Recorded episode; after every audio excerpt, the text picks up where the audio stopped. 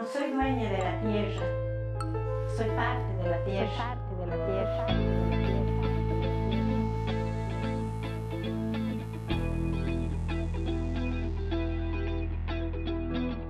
¿Eres de los que andan con sus bolsas reutilizables para todos lados? ¿Te molesta ver la basura en la calle y debates con tus amigas sobre si es mejor reciclar o reutilizar? ¿Te molestaron también cuando llegaste con tu servilleta de tela, cubiertos reutilizables y tu botella al local de comida de la esquina? ¿Te frustras porque el planeta se está yendo al carajo y sientes que nadie hace nada? Nada, nada, nada, nada. Si te sientes identificada, descarga esa frustración junto a nosotras y llévalo a acciones concretas. Hablemos de sustentabilidad sin filtro. Abordemos temas que no se ponen en la mesa todos los días. ¿Qué estás esperando para aprender y escuchar chuchadas de vez en cuando? Ahora comienza Chuchetas Sustentables.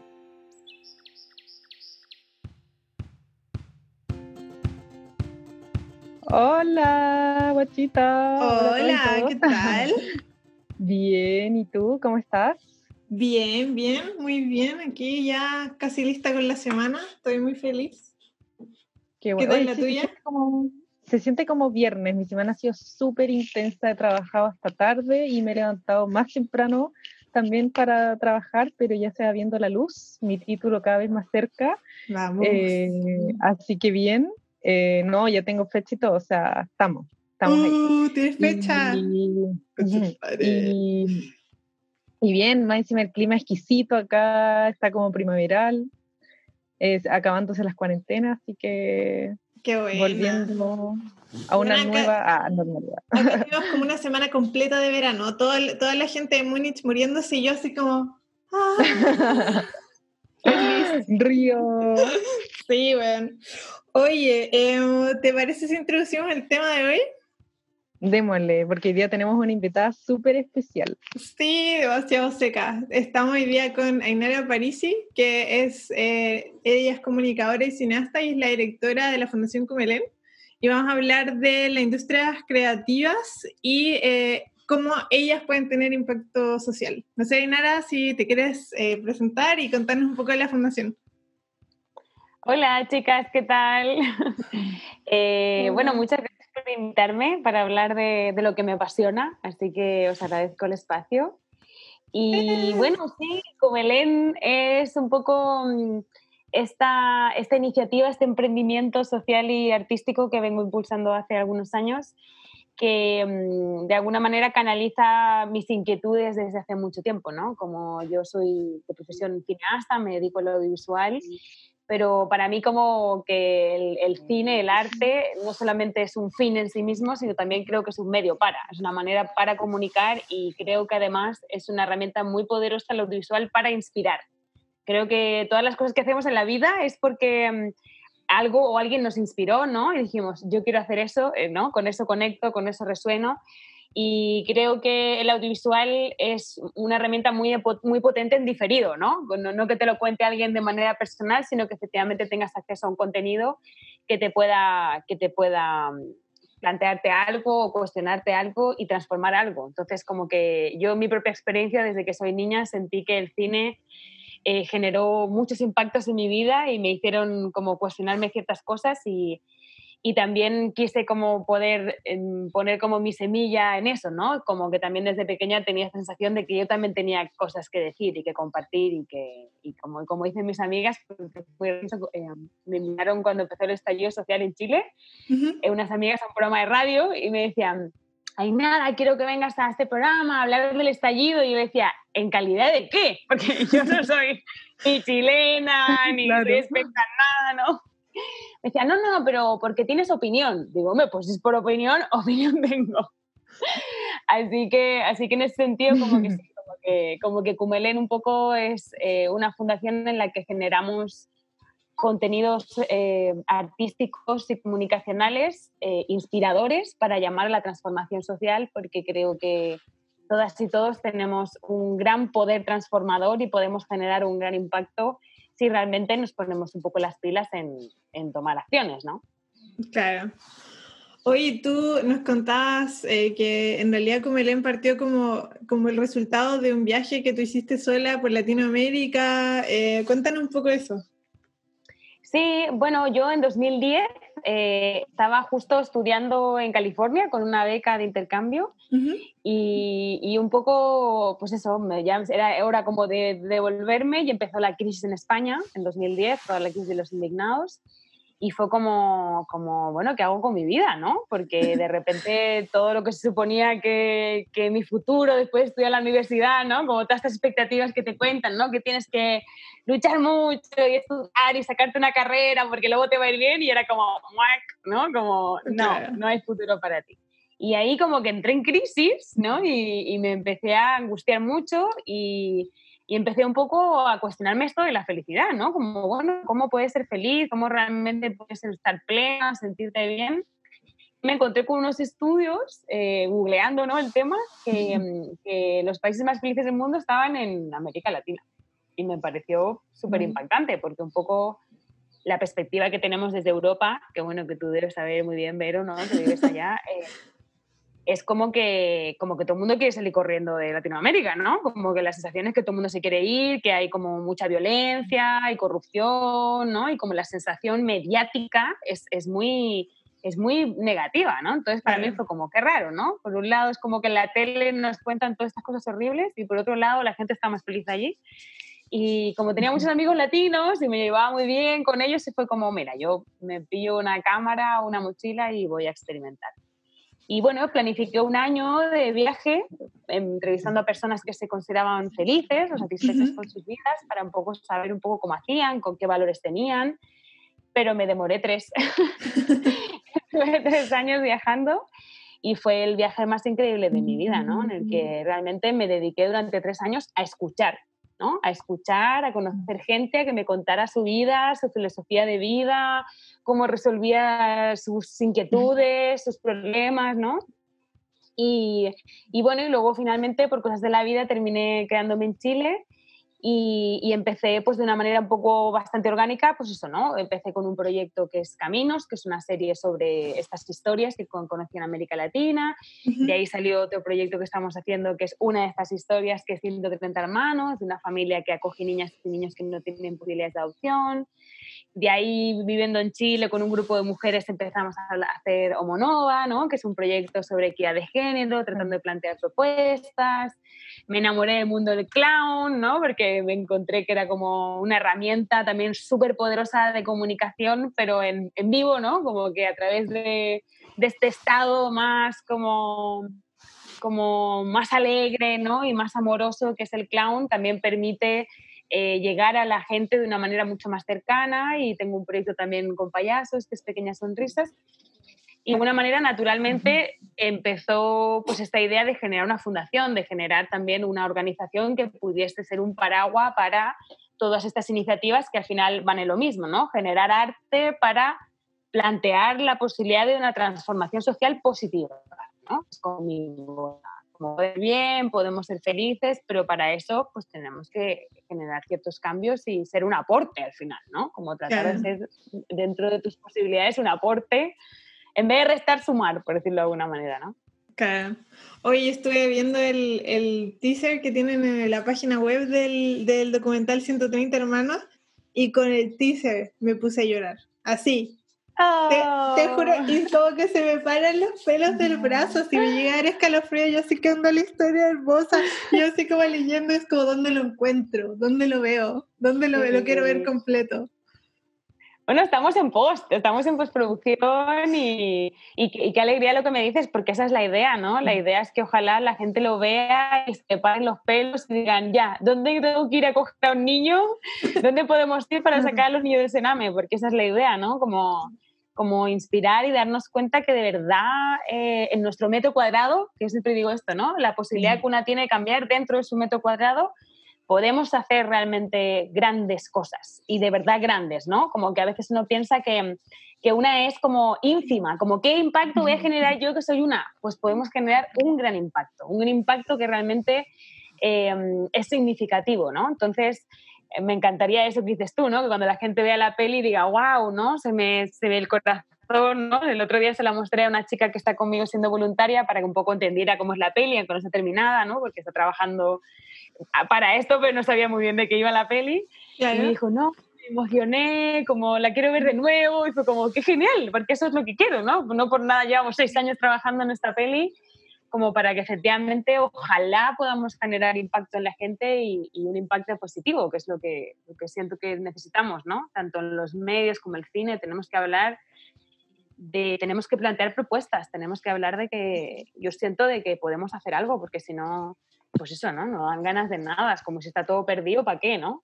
Pero yo siento que... oh, te juro, te juro que ayer estábamos hablando de eso mismo con mi marido, porque nos ha pasado, o sea, nosotros viviendo fuera de Chile, y nos ha pasado como, sobre todo desde el estallido social y ahora con la crisis y todo, que muchos chilenos dicen no se vuelvan nunca, o sea, este país está perdido, se fue al carajo, eh, no, así no hay nada que hacer, en verdad nunca se vuelvan. Y nosotros sí como, en verdad, si no crees en que podemos construir un planeta, una sociedad, un país sustentable, entonces, y, y, y, un espacio en el que podamos ser felices, o sea, mejor así dejemos de vivir. O sea, ¿para qué, para claro, qué vive si uno no las venas, todos juntos. Sí, sí. Oye, creo que volveríamos a reencarnar en el mismo planeta y sería como, pucha, no, me toca ir de nuevo y voy a tener que... ¡De nuevo! Así que te juro, yo siempre digo, siempre tengo ese pensamiento y digo, no, voy a seguir. A mí un profesor una vez me dijo una frase que me encantó mucho, hablando de lo que ustedes eh, dicen de los pequeños cambios, que era la historia de, de, una niña, como que un señor encontraba una niña donde, en la playa donde habían varado eh, muchas estrellas de mar. Y este señor veía a la niña como tirando de a una las estrellas de mar, y no sé, eran millones. Y él viene y le dice, como, oye, ¿por qué estás haciendo eso? Si no vas a, como que eres solo tú, no vas a solucionar el problema. Y decía, quizás no le puedo cambiar como la vida a todas las estrellas de mar, eh, pero al menos a las que devolví al mar les cambié la vida. Y eso a mí, bueno, me marcó porque dije, sí, ah, una, eh, ¿qué es lo que yo hago también? Yo también eh, tengo una página donde trato de inspirar a la gente, digo, con que el mensaje llegue a una persona, ya me doy por pagado. O sea, con una persona que cambie ya generaste algo y esa persona va a cambiar a otra y así, así es una cadena. Mm. Sí, hay una peli muy ñoña de los 90, no sé si la habéis visto, que se llama Cadena de Favores. Sí, y sabes que no la he encontrado en ningún lugar. Está en internet, ¿eh? sí, tiene que estar. Ah, porque yo la vi, yo la vi por internet. Y claro, es súper ñoña, ¿no? Como que la ves, es como pastelona, pero sí que es cierto que el mensaje es súper lógica que para quien no la haya visto es un niño que un profe ¿no? Le, les dice en la tarea, bueno, que, que planteeme una idea para poder cambiar el mundo. Y cada uno pues eso, ¿no? Podemos hacer energía solar, no sé qué, cada uno tal. Y este niño pues plantea y dice, bueno, si yo le hago un favor importante a tres personas y esas tres personas en vez de devolverme el favor a mí le hacen un favor importante a otras tres personas, podríamos generar una cadena ¿no? de onda y, y, es lógico, ¿no? Es como, como lo que tú estabas diciendo, es como no necesariamente la retribución, porque claro, cuando una quiere hacer una transformación, una transformación social, sí que hay como unas ganas de que haya como una retribución, de que algo suceda, ¿no? Con lo que está pasando, ¿no? Pero no necesariamente es algo que tú tengas que percibir en primera persona, no es necesariamente es que alguien te venga a agradecer o, o o no sé, como que alguien te devuelva la mano, sino que eso puede ser en que le suceda a otra persona, a un tercero, ¿no? Y, eh, y yo sí que creo, o sea, es que también creo que, yo siempre digo, yo soy una persona común, yo no soy una persona em, extraordinaria, entonces yo he visto las transformaciones que yo he hecho en mi vida en los últimos 10 años, ¿no? En las, los cambios que yo he podido hacer siendo una persona que vengo de una familia bastante humilde, ¿no? También con, con, todo, ¿no? Con los privilegios de haber nacido en Europa y con, las, y con, y con, y con los no privilegios de haber nacido mujer y no de una familia pudiente, en fin, como con toda mi, mi, mi como mi, mi, bagaje o mi, o mi mochila, ¿no? Pero yo digo, si yo he podido, por ejemplo, no sé, eh, dedicar ahora mi vida a hacer proyectos que generan un impacto social positivo, si he podido tomar la decisión de dejar de alimentarme de sufrimiento ¿no? y de ser más sustentable, si he podido em, tomar conciencia sobre, por ejemplo, el tema de la vulneración de los derechos de los niños. Y ahora, por ejemplo, estamos preparando una campaña nacional en Chile sobre la acogida, que no se ha hecho nunca. Entonces, es como, de alguna manera, si yo he podido hacer esas transformaciones, ¿por qué no cualquier otra persona también lo puede hacer, no? Si no es que no es que no es que a mí me tocó un rayo ni nada por el estilo, es como simplemente alguien me lo dijo y yo dije, "Oh, no cachaba. Oh, es cierto, podemos hacer esto. Oh, y a partir de ahí decir, bueno, ¿qué puedo hacer yo? Desde mis herramientas, desde mis capacidades. Y, y yo además yo creo que a mí hay un concepto que me dijo un amigo cubano cuando viajé por Cuba en este viaje, que él hablaba del egoísmo positivo, ¿no? Y que creo que es algo que deberíamos practicar todo el mundo, que es como no pensar que nuestra vida tiene que ser como una vida de sufrimiento sacrificándote por los demás, sino de hacer cosas que te hacen sentir bien, pero que ese sentir bien genera un beneficio a los demás. Y creo que es algo muy, que, está, que, que es muy como interesante, porque es como, yo siento que todas las personas queremos ser felices, ¿cierto? Queremos estar bien, hacer lo que nos gusta, sentirnos amados, ¿no? Como creo que es algo que todo el mundo, al final queremos las cosas muy parecidas. Entonces, como, ¿por qué no esta búsqueda de, de, de tu plenitud no implica también el desarrollo de la plenitud de otras personas o otros seres o otras, no necesariamente personas, también puede ser la naturaleza, los animales, ¿no? Como, ¿por qué no? ¿Por qué no? Es un win-win, como dicen los gringos, ¿no? ¿Por qué no, Claro. por, por qué no un ganar-ganar entre todos? Claro. Sí, me parece así. Bueno, yo creo que también por algo estamos las tres acá sentadas hoy día dedicándole nuestro tiempo de manera gratuita y feliz a este tipo de temas, porque también, o sea, claro, un tema es que nos importa a todas, pero también que, al- que a todas nos hace feliz, que a todas nos hace feliz hablar de estos temas, que a todas nos hace feliz la posibilidad de tener un cambio, la posibilidad de, de ver otras cosas, la posibilidad de conocer a gente que está en la misma onda. Y eso, claro, tal, Claro. tal vez como va directo de la mano con el egoísmo positivo que escribes tú. Sí. Sí. o sea, nos hace felices y también, y también hay que ser, o sea, también la conciencia implica un peso, ¿no? O sea, eh, también genera mucha frustración, ¿no? O sea, quiere decir que, que también es como, yo, yo, lo, yo me lo siento, ¿no? Es como, a mí me hace feliz, por ejemplo, yo participo mucho en activismo antiespecista, en activismo vegano, ¿no? Yo creo que ningún ser merece ser abusado, no importa que hayas nacido mujer, niño, vaca, león, ¿no? Nadie merece ser abusado. Y claro, por un lado me hace muy feliz ver que hay transformaciones. Ahora, por ejemplo, lo que estoy estos días visitando a mi familia en España, es como vas a un super- supermercado normal, ¿no? Y ya tienen un montón de productos que son completamente veganos, ¿no? De todo, de alimentación, de cosmética, un montón de cosas. Y eso me da alegría, pero eso que también obviamente darme cuenta de que todavía hay mucha inconsciencia, hay mucha falta de empatía, hay muchísimo sufrimiento, sigue sucediendo esto todos los días.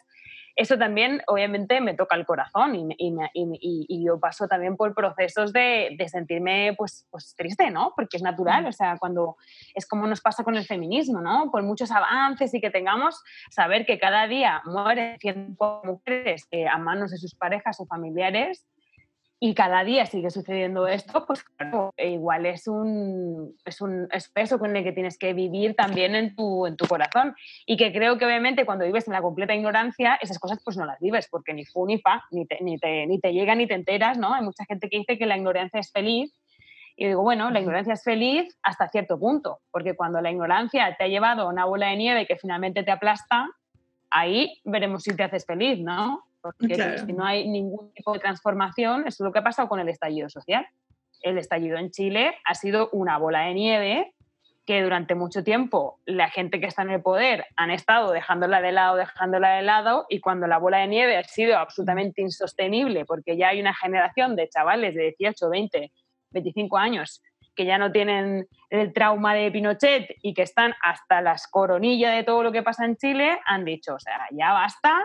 Y como mucha gente dice, que a mí me hace mucha gracia esto en Chile, ¿no? Que arda todo y que lo puedo entender, esta cosa como de que se vaya todo a la mierda, ¿no? Porque estamos hasta la coronilla de lo que está pasando.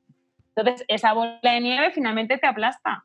Y no por nada, esta cuarentena que estamos viviendo en Chile, el centro de Santiago, yo creo que va a estar en cuarentena hasta no sé cuándo, porque están asustados, están asustados de que, de que abran la cuarentena, porque la gente va a volver a marchar, la gente va a volverse a la calle, y es normal. Entonces, claro, ¿por qué dejar, no? ¿Por qué por ignorar, por no hacer caso, por no considerar el bienestar de otros, ¿no? ¿Por qué seguir haciendo esto? Si sabes que al final esto te va a perjudicar de una manera o de otra. Lo que pasa es que yo creo que hay mucho cortoplacismo ahí también, o sea, Total, total. Sí, sí. Sí. Poca inteligencia, como dices tú, poca inteligencia, eh, como dicen en inglés, de big picture, ¿no? Ver, ver como la gran, como la gran imagen de lo que está pasando, sí, totalmente. Hay una, em, hay una TED Talk, la estoy buscando ahora, em, de, un, de un loco que es, que es así, un, no me acuerdo cómo es la palabra correcta, pero un plutócrata, ya cuando es como el millonario dentro de los millonarios dentro de los millonarios. Bueno, él hizo una TED Talk que se llama Nick Hanauer, hizo una TED Talk em, como advirtiéndole, y esto, o sea, el 2014, el 12 de agosto del 2014, estamos casi a seis años, justo pasadito. Em, y él habla como, eh, en realidad lo que se va, el, como el problema que se les va a venir ahora es eh, que, que, van a llegar los, los, pitchforks, ¿cómo se llaman los pitchforks en castellano? Así como los, eh, esos, esos eh, como tenedores del, de la, así como de la agricultura, y que va a llegar la gente con, con la antorcha y a quemarlo todo, porque la gente se va a aburrir de la concentración de la... Eso, eso, ¿cómo se llama? Rastrillo. Eso, con, con el rastrillo. la, gente, la gente se va a aburrir en el fondo de estar esperando a que, que los plutócratas, a que estos millonarios dentro de, así como los multi, multi, multimillonarios, se acuerden de cuál era como su labor social, que era de generar una buena calidad de vida para la gente que no tenía tanta plata. Y eso, o sea, yo creo que el, el mismo 18 de octubre yo pensé en esa TED Talk, la hemos visto de nuevo, la habíamos visto muchas veces ya, pero yo creo que la he visto de nuevo como cinco veces, porque Claro, o sea, en el fondo lo que está diciendo este gallo es exactamente todo lo que, lo que los gobernantes en Chile y en muchos lugares de Latinoamérica, si Chile en ese sentido no es único, lo que pasa es que no ha explotado con la misma intensidad en, en, así, en el mismo tiempo. Digamos. Yo siempre lo digo, yo por ejemplo que soy española, porque en Chile la gente me dice, no, es que tú eres europea, digo, a ver, yo soy española la realidad española es muy diferente que la realidad de Nueva Zelanda, de, eh, ¿no? Inglaterra, como, o sea, Nueva Zelanda, como Norte de Europa, me refiero como, no tenemos, no, nos parecemos, ¿no? En, en, en, idiosincrasia, nos parecemos más a Latinoamérica que realmente al Norte de Europa, ¿no?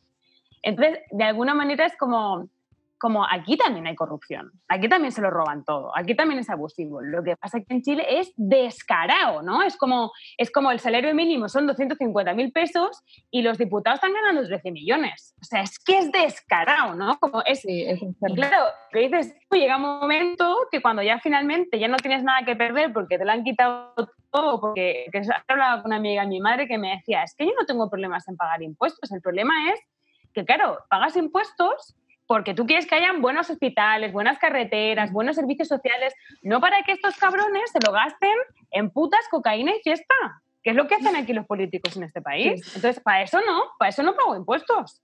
Pago impuestos si es para lo que corresponde. Entonces, un poco la misma sensación que yo siento que la gente tiene en Chile, pero mucho más descarado. Porque hay gente que gana literalmente al mes salario mínimo y viven 3, 4, 5 personas y hay gente que gana millones y millones y eso no puede ser. O sea, no, no, no puede, es que claro, llega un momento que es natural. A mí una vez me dijo un señor, ¿no? Era de Brasil, me dijo, cuando empezó lo de la crisis en España en 2010, decía, es que los ricos no saben lo que están haciendo, porque ahora en Brasil la gente que tiene mucho dinero tiene que ir en helicóptero y no por placer, porque en Brasil tú vas con un coche súper bacán y de mucha plata y no se lo piensan y te pegan un tiro en una moto y te matan para llevarse el coche.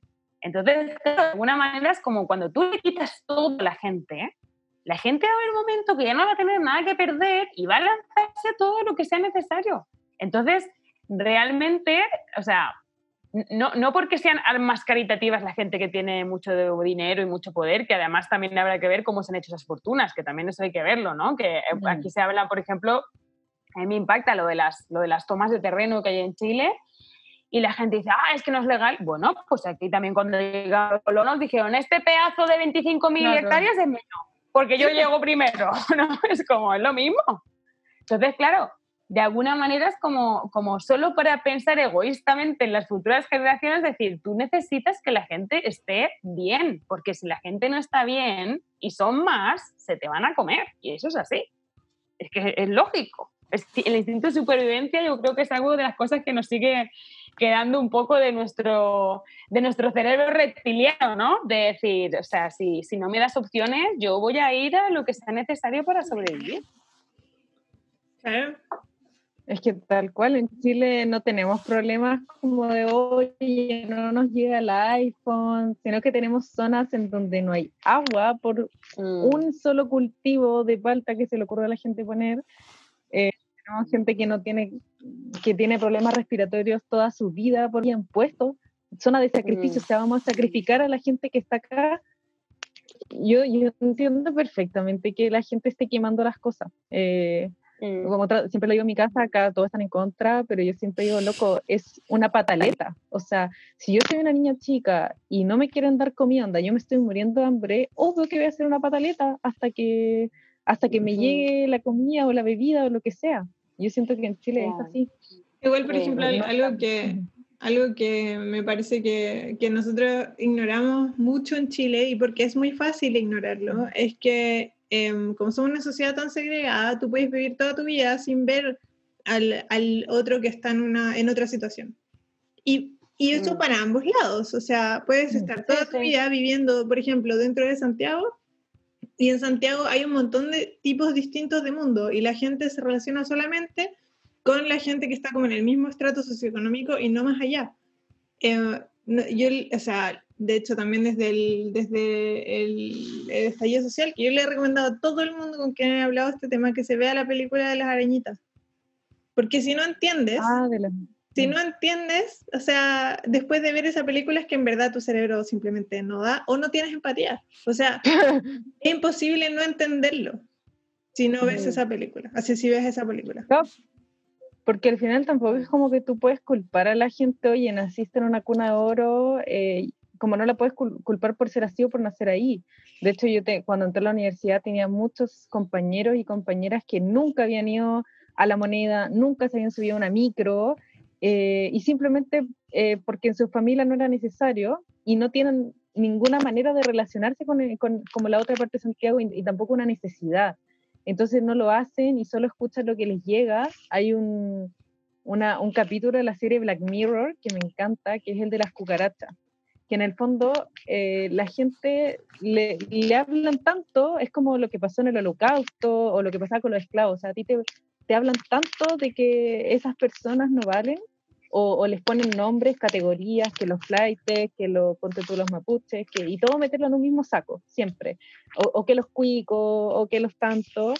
Entonces la gente como que siento que separa un poco el humano de un objeto. Entonces, por e- y se empieza a quedar solo con el objeto y el pool de, de características que tiene ese, ese objeto o palabra. Entonces yo siento que es súper importante, bueno, lo que dices tú, Vero, como de ver las películas y, y de empezar a ponerle como individualidad a cada cosa. Como que el lenguaje crea realidades. po.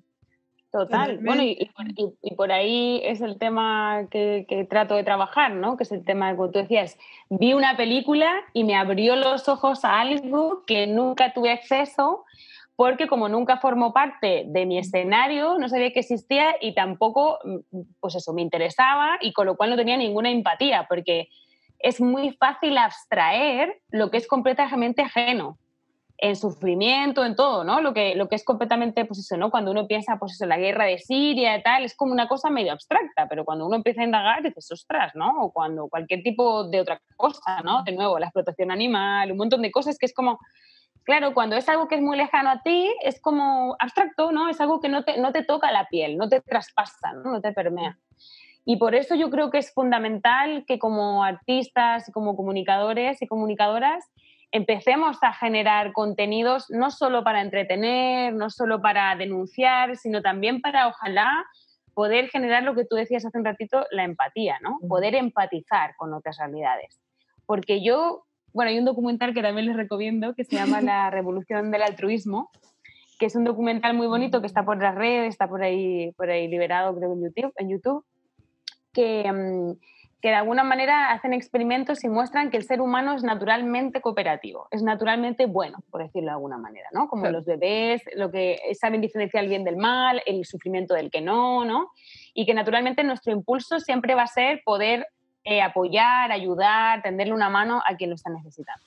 Pero claro, vivimos en este mundo donde de alguna manera nos hemos desensibilizado hacia, hacia muchas cosas porque no las vemos, ¿no? porque no nos las muestran, o porque también es una manera, eh, como hablábamos un poco de no sufrir, ¿no? Entonces, como no, no me meto ahí, no quiero saber. Y claro, eso ha generado que efectivamente las relaciones humanas a nivel macro, lo podemos ver, no sean precisamente empáticas, ¿no? Si no, no habría guerras, no habría explotación de países eh, ¿no? de unos por otros, estas cosas no pasarían. Entonces, de alguna manera, eh, para mí es importante empezar a generar estos contenidos que ojalá puedan generar una pequeña semillita y un cuestionamiento, ¿no? decir, ah, mira, nunca me había planteado esto que me está mostrando y ahora que me lo muestra, eh, forma parte de mi universo, ¿no? Una vez me hicieron una entrevista en inglés y es muy loco porque cuando, cuando me invitan a este tipo de, de espacios, también una empieza a poner en palabras lo que una hace, pero que a lo mejor nunca lo había verbalizado y entonces una dice, ah, mira, claro, es que estoy haciendo esto, ¿no? Como que una se autoescucha también, ¿no? Sí. En inglés y me decía, la pregunta era siempre como, ¿cuál es como el legado que te gustaría como dejar con el trabajo que tratas de hacer y esto? Y le dije, mira, para mí lo importante es to care. Y to care en inglés significa que algo te importa y también que algo lo cuidas. Entonces, para mí es muy, e, es muy importante porque yo creo que cuando que a ti tú cuidas lo que te importa, lo que no te importa te da igual, ¿no? Si a ti no te importa que tu país esté sucio, pues vas a tirar basura, ¿no? No te va a importar nada.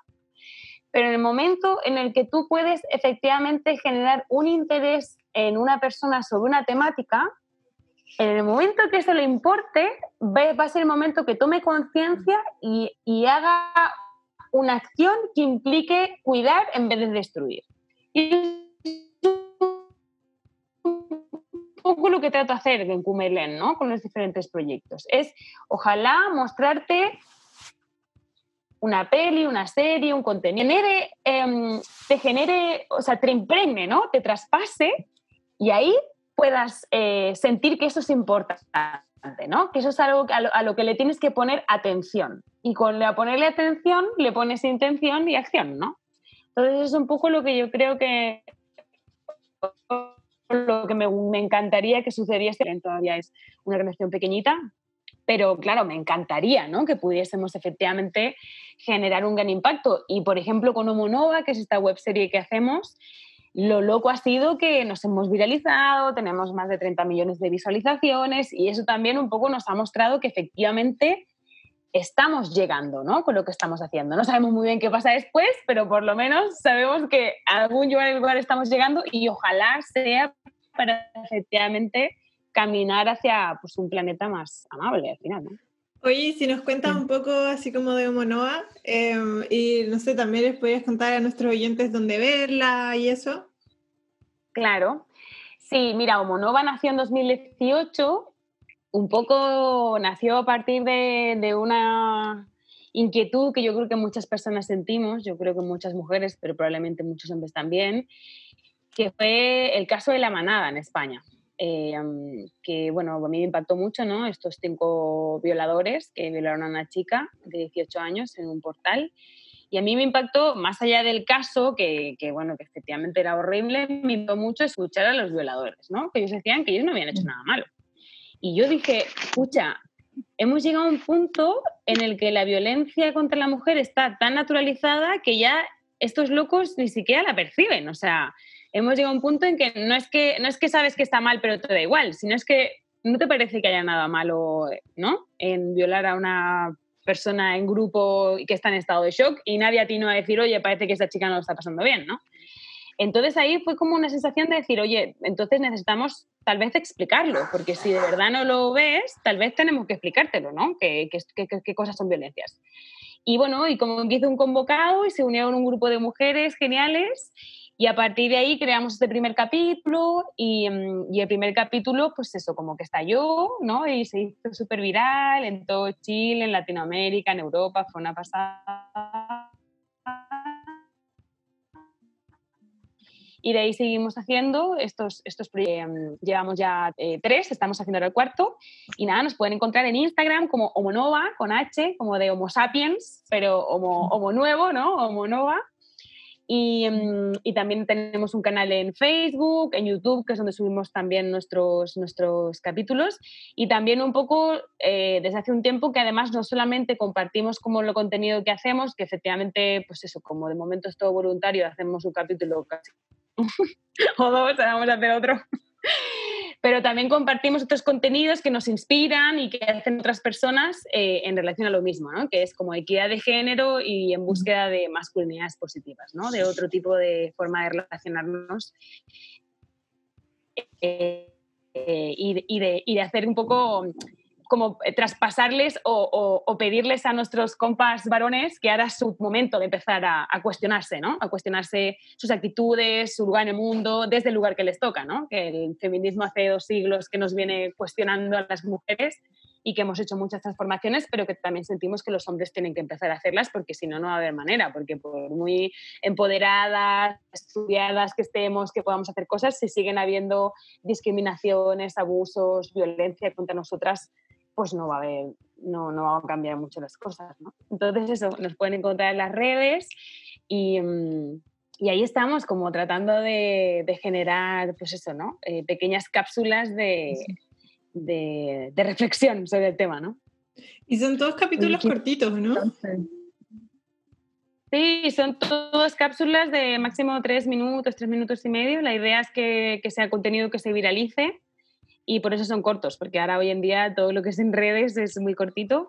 Y también próximamente vamos a lanzar el cuarto capítulo junto con el lanzamiento de la página web y Homonova School, que son unas guías que estamos preparando de reflexión a partir de los capítulos. Que la idea es que los chicos que la vean del capítulo luego pueden sentarse a, un poco reflexionar ¿no? sobre las cosas que, que ha vivido y las cosas que piensa y luego también eh, facilitamos algunas dinámicas grupales, por si hay algún profe o alguna profe que lo quiere mostrar en clase y hacer una dinámica grupal a partir del capítulo, que también lo pueden hacer un material eh, de trabajo de educación no sexista.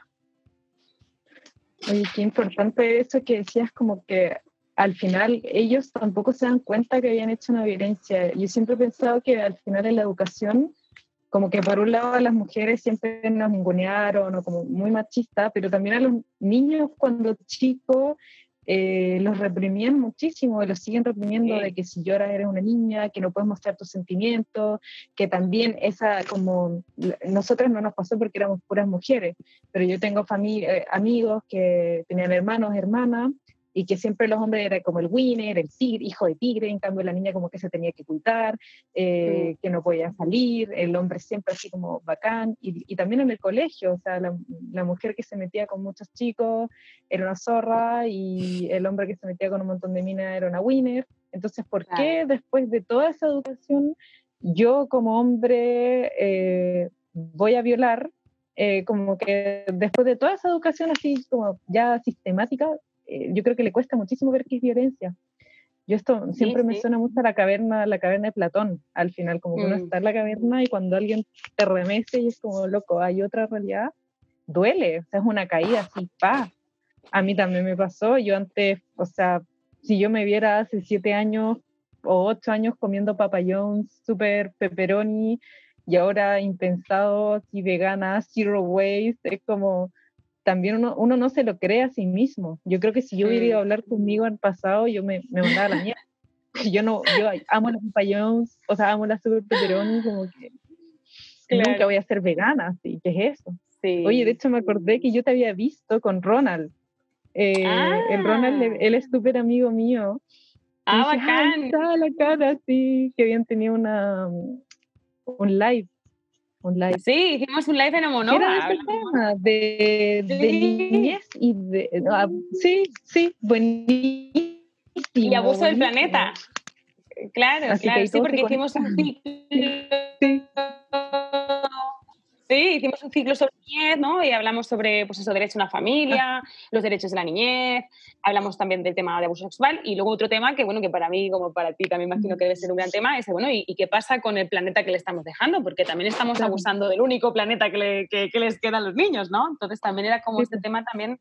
Yo al final es que creo que todo es lo mismo, ¿sabes? Como que... Sí como lo que tú dices es muy cierto, el machismo nos hace daño a todos y a todas, o sea, a las mujeres por un lado, a los hombres por otro lado, efectivamente. eh, como un poco yo decía antes, yo no creo que, que, es que los hombres son malos, creo que el machismo genera ciertas actitudes, que las actitudes que les inculca a los varones son muy violentas y que, claro, de alguna manera eso genera que efectivamente se naturalicen ciertas conductas violentas porque así han sido enseñados, así han sido también eh, castrados emocionalmente, como tú decías, ¿no? No se les permite ciertas cosas. De hecho, en más del 70% de los suicidios son, de, son hombres. O sea, quiere decir que también... verdad? Eh, sí, sí. Ojo, no tenía idea. A, a pesar de que las mujeres vivimos en general en el mundo las condiciones mucho más duras, los hombres son los que se suicidan porque, claro, la cultura machista hace que ellos no puedan ser vulnerables, ¿no? No aprenden a pedir ayuda, no saben cómo solucionar, no aprenden a... Pues eso, ¿no? no este típico de que los hombres no lloran, ¿cómo no lloran? Los hombres son seres humanos y los hombres lloran como cualquier otra persona, ¿no? Pero efectivamente esta cultura machista los ha como, o, o, pretende desensibilizar y desensibilizar para todos los lados, ¿no? Entonces, como hablábamos, desensibilizar hasta un punto que tú con tus amigos te vas de fiesta y te violas a una chica entre cinco y te parece que aquí no pasa nada, o desensibilizar de tengo un problema, no sé cómo solucionarlo, no sé cómo hacerlo y estoy metido realmente en un hoyo sin saber ni cómo pedir ayuda para salir de él, ¿no? Entonces, efectivamente, el machismo es una forma y estructura social, económica, política que es horrible para todos y todas, que claro, la peor parte, y tampoco tanto, ahora que es que justo para el capítulo que estamos haciendo de Monova, es como el 95% de los homicidas son hombres. Y el 80% de las víctimas de homicidio son hombres. O sea, es que los hombres se matan entre ellos. O sea, efectivamente, el machismo también mata a muchos hombres. Muchísimos, el 80% de los homicidios. Entonces, de alguna manera, lo que pasa es que, claro, como no ponemos conciencia en esto, no hay como un cuestionamiento, ¿no? Y como tú bien decías, es una cultura que va replicando, ¿no? Y que cuando hay que solucionar un problema, a los hombres, para ser bien hombres, hay que, hay que responder de manera violenta y te calientas y no sé cuántos y no controlas tu ira, en fin, todo este tipo de cosas. Porque al final violencia sentimos todos y todas. Quiero decir, yo recuerdo cuando llegué a Chile, llevaba tres meses y justo ahí vivía enfrente de, de un colegio que estaba siempre en toma y no sé cuántos. Y con quien estaba allí conviviendo eran pues súper, no, es que no puede ser, estos cabros chicos, flojos de mierda, no sé cuántos. Y dije, chico, yo llevo tres meses y hasta yo tengo ganas de tirar piedras. Es que puedo entender que un de años que vive en una pobla esté, claro. o sea, que lo entiendo perfectamente, ¿no?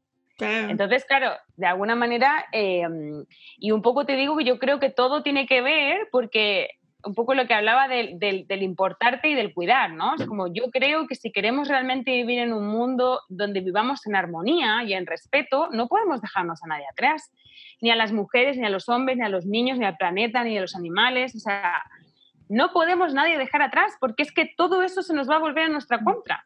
Es como eh, ahora con el tema del cambio climático, es como la gente no quiere ver, pero si seguimos actuando, alimentándonos como nos alimentamos, vistiéndonos como nos vistimos, consumiendo como consumimos, al final nos va a pasar factura. Y esto que está pasando del COVID es un pedo en comparación con lo que se puede venir si no hacemos cambios. Entonces, todo se va a revertir, todo se va a revertir. Entonces, de alguna manera, eh, y, también siento que un poco en estos años, eh, que un poco lo que hablábamos de este viaje, como que también esto me permitió al escuchar y conocer gente, porque por ejemplo yo me hice vegana a partir de una entrevista que hice en este viaje, ¿no? De un chico que yo le pregunté, bueno, ¿cómo es para ti ser feliz? Y él me dijo dos cosas que se me quedaron grabadas en la mente, ¿no? Una fue, todos sabemos, no hace falta leer ningún libro para saber que hay cosas que hacen bien y cosas que hacen mal, ¿no? Sabemos que hacer sufrir a otros hace mal, que, no sé, robarle a otro hace mal, todo eso lo sabemos, ¿no? No hace falta ningún libro para que te lo explique. Tenemos esa capacidad de discernimiento. Y luego, además, tenemos que tener la conciencia de que nosotros siempre estamos eligiendo. No quiere decir que tengas todas las posibilidades para elegir, pero siempre estás eligiendo. Siempre tienes alguna opción para elegir. Entonces, si tú tienes la posibilidad de elegir y puedes elegir, ¿por qué? Bueno, un poco robinando. Un poco lo que me planteaba era como, si tú puedes elegir, puedes discernir entre el bien y el mal, lo lógico es que también tú no generes en otros lo que no te gustaría que te hagan a ti, ¿no? Esto lo dice hasta la Biblia, lo dice, ¿no? No, no le hagas al otro lo que tú no quieres, que es muy lógico, esto es de sentido común. Entonces, de alguna manera, ahí me dijo, si tú no quieres sufrimiento en tu vida, no deberías generar sufrimiento en otros. Y a mí me hizo clic. Como, el sufrimiento en otros es cómo te relacionas con los otros, cómo trabajas con los otros y también cómo comes. ¿Qué consumes, no? Es como si tú te estás comiendo un animal, ese animal para que comértelo sufrió porque como mínimo lo mataron. Luego veremos la vida que, que tenía ese animal, ¿no? Entonces, de alguna manera, a mí me hizo clic porque fue como, claro, o sea, es que es muy lógico, ¿no? Es como, como lo que me estás diciendo, no es que me estás aquí inventando la rueda, me estás diciendo algo que es completamente... Y con esto yo siento que con los años, un poco conociendo, escuchando a las personas, me di cuenta de que todo es importante. Es importante el bienestar de las mujeres, es importante también la transformación y bienestar de los varones, es fundamental. Es, bien, es, es, importante considerar las disidencias, es importante considerar nuestro planeta, es importante considerar todo lo que habita en él, los niños, las niñas, ¿no? Es como todos somos importantes. Como decías tú, ese cuento de la estrella yo también lo cuento muchas veces, ¿no? Es como la vida, para cada vida de esa estrella es importante que la devuelvas al mar. Porque, porque la vida de cada una es importante para una, ¿no? Entonces, claro, si nos vamos a abstraer,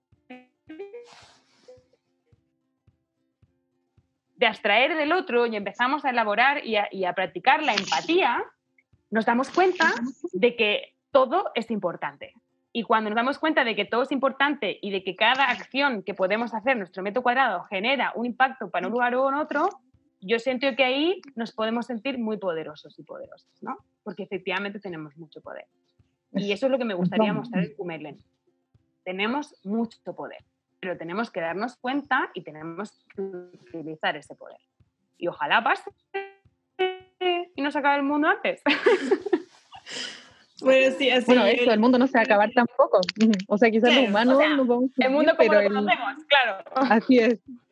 Claro, nuestra opción es no hay. Yo creo que lo he dicho todos los últimos capítulos, es que nos quedan siete años para que nosotros podamos seguir Mm. viviendo en este planeta. Si en siete años no cambiamos, estamos cagados. Como que la cosa ya no es en el futuro lejano, la cosa ya no es así como las futuras generaciones, o sea, ahora realmente es nuestra generación, la de Mm. nuestros hijos o sobrinos o, o primos, no sé. O sea, Mm. ya no es en algún minuto, en el próximo milenio. Loco, es En el ahora. 2050, Ahora. era como, no, Claro. en el 2050, no, no, es ahora. Meta ahora. 2050. Sí, sí. Sí, pues, o sea, Sí. si, no, si no cambiamos, o sea, no sé, pues están la, la, la- los Objetivos de Desarrollo Sostenible de la ONU, que son al 2030. Pero si tenemos siete años, no llegamos al 2030, loco. O sea, corta, no llegamos. Tenemos que hacer Sí, un sí. cambio radical ahora. Sí. Pero, ¿sabes? Yo en Kumelen, bueno, para quien nos quiera seguir también nuestras redes sociales, eh, tenemos Instagram y Facebook de Kumelen con K, que es Mapudungun, un poco porque nacimos en Chile, ¿no? Es una palabra que hacemos honor a uno de los pueblos originarios de Chile. Significa estar feliz en Mapudungun, ¿no?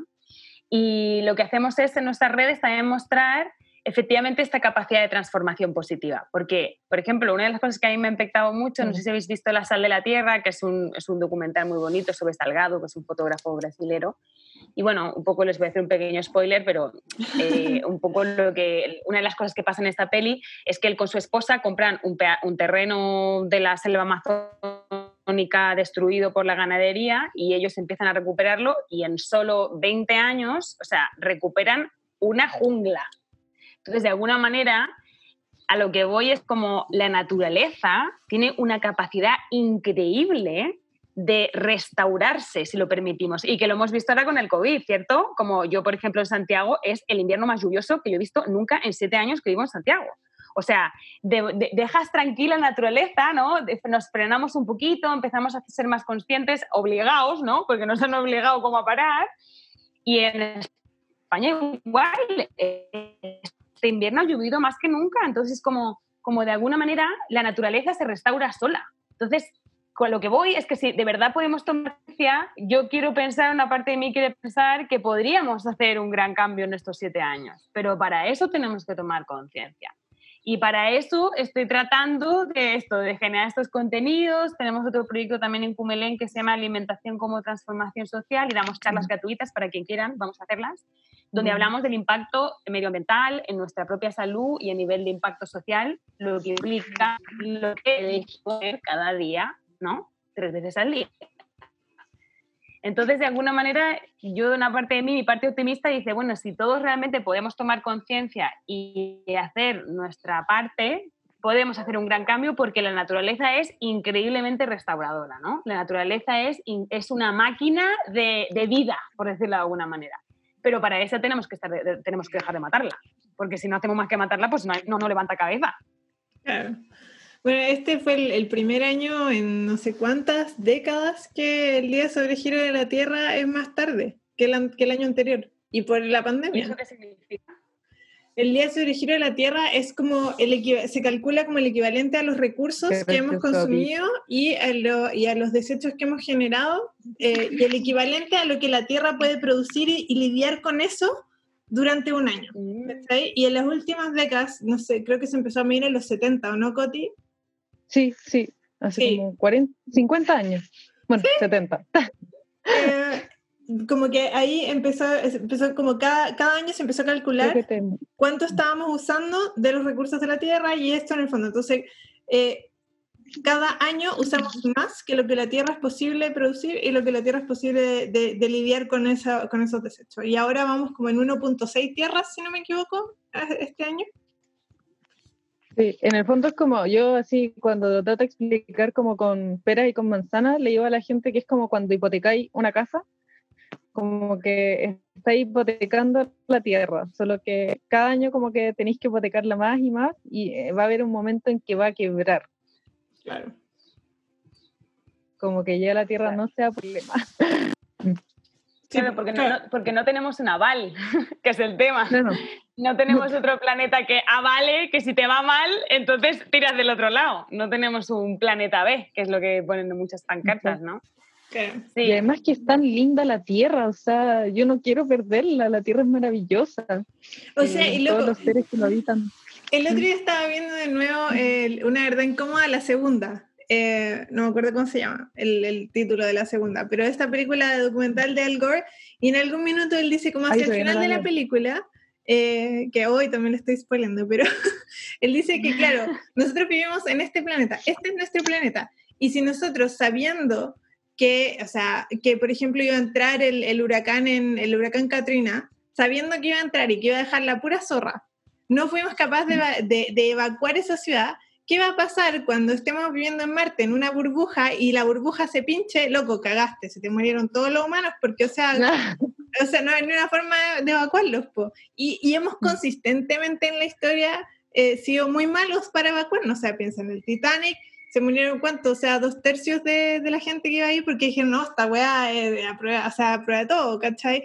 Eh, y así pasa con cada desastre incluso, y pongo el huracán Katrina como, como a propósito en el fondo, porque pasó en un país con, en una de las economías con más plata del mundo. O sea, si ellos no podían, con los recursos que, tu- que tienen, generar la logística para sacar a su gente para que no se muera, o sea, entonces, ¿qué país lo logra? Mm. Bueno, igual ahí también hay otras cosas que es como también eh, donde sucedió, no es donde la gente tiene poder, como siempre, pues en las zonas más pobres de Estados Unidos y tampoco les interesa hacer nada. Sin duda.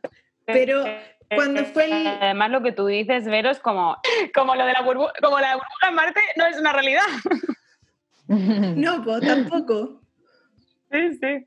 Tampoco, Sí. pero Bueno, aún si lo fuera, tampoco todavía sería la solución. O sea, y lo más probable es que, o sea, tenemos, tenemos esta línea de tiempo de siete años, que es mucho más, mucho más ahora, mucho más inmediata que cuando puede ser que en el futuro, tal vez, quizás, podamos vivir en Marte.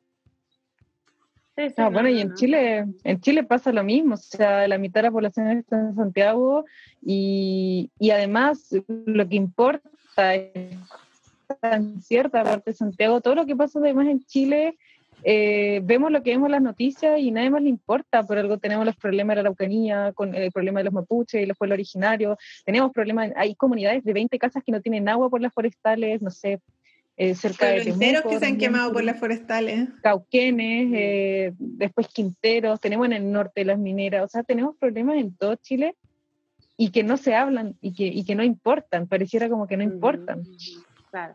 Mientras tanto, Chile es el segundo exportador de carne después de Estados Unidos eh, de Brasil. O sea, es como un, Chile- un país de 18 millones de personas consume eh, o, sea, o sea, estamos hablando como, es como, y aquí no pasa nada, que es lo que, lo que a mí un poco, yo me, me frustré mucho con cuando pasó lo del COVID, ¿no? Porque bueno, si no es que cambia finalmente y se descubre que ha sido un virus creado en laboratorio y no sé cuánto, simplemente nos quedamos con la teoría de que a partir de los, los murciélagos es como de nuevo, es como el 75% de las pandemias vienen por los animales, vienen por comer con los animales, eh, experimentar con ellos, hacerles cosas, entonces como, ¿en qué minuto vamos a entender que tenemos que dejar de comer fucking animales?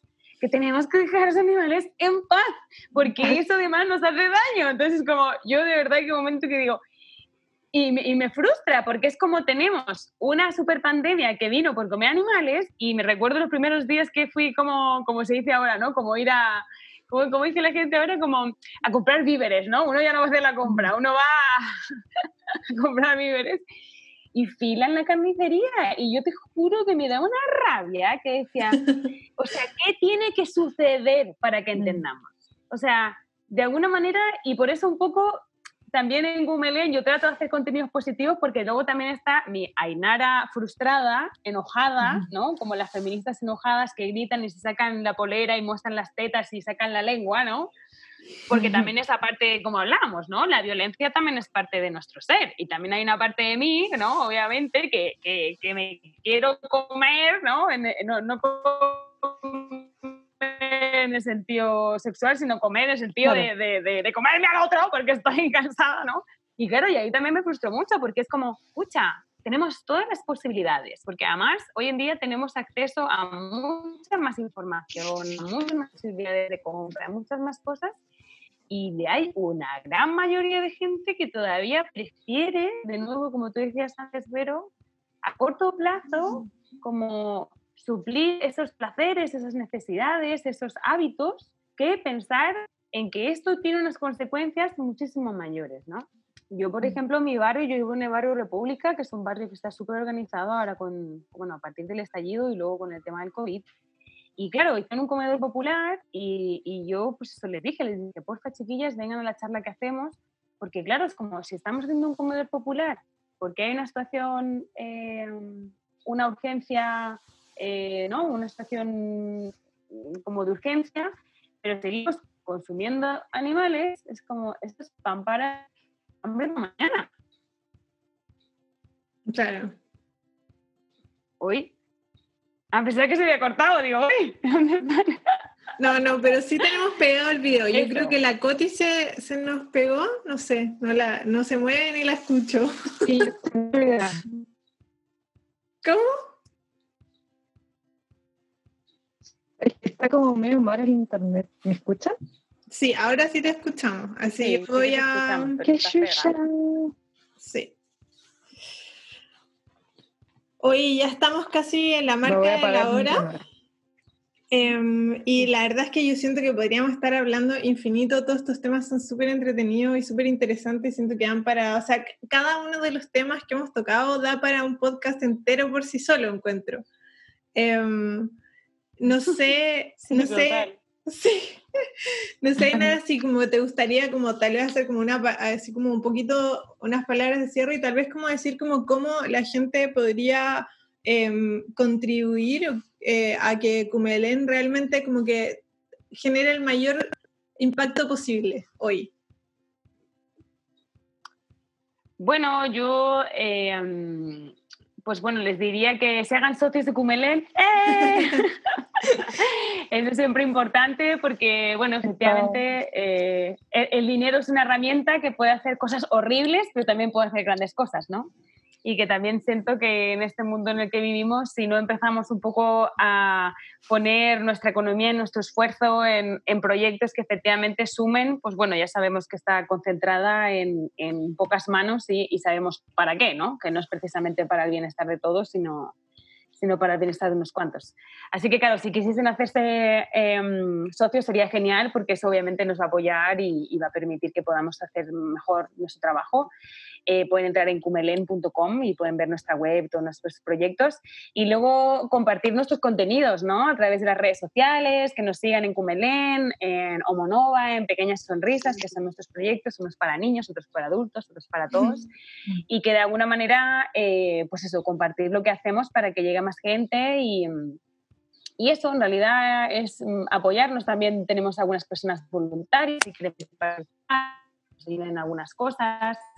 También puede ser embajadores, ¿no? Personas que nos apoyen con su tiempo para permitir mayor visibilidad, porque además, bueno, estamos en Chile y en Chile sabemos que todo funciona por contactos, a quién conoces, cómo lo haces, ¿no? Entonces, yo que soy una española en Chile, pues muchas veces no, no, no tengo tantos contactos, ¿no? Porque, porque de alguna manera, pues eso, no, no, no estudié aquí, no, ¿no? Entonces eso, todo lo que pueda ser como un aporte eh, para Cumelén sería genial, ¿no? Y, y luego también creo que, que, también es como la práctica del día a día, ¿no? Creo que es importante cuestionarnos qué podemos hacer mejor. No digo que nadie sea perfecto, creo que siempre es un camino sin fin, pero pero una pregunta que yo digo siempre es como, bueno, y si lo puedo hacer mejor, ¿por qué no hacerlo mejor? ¿no? Si puedo, mm, no sé, dejar de decir comentarios machistas en mi trabajo, ¿por qué no dejar de hacerlo? ¿no?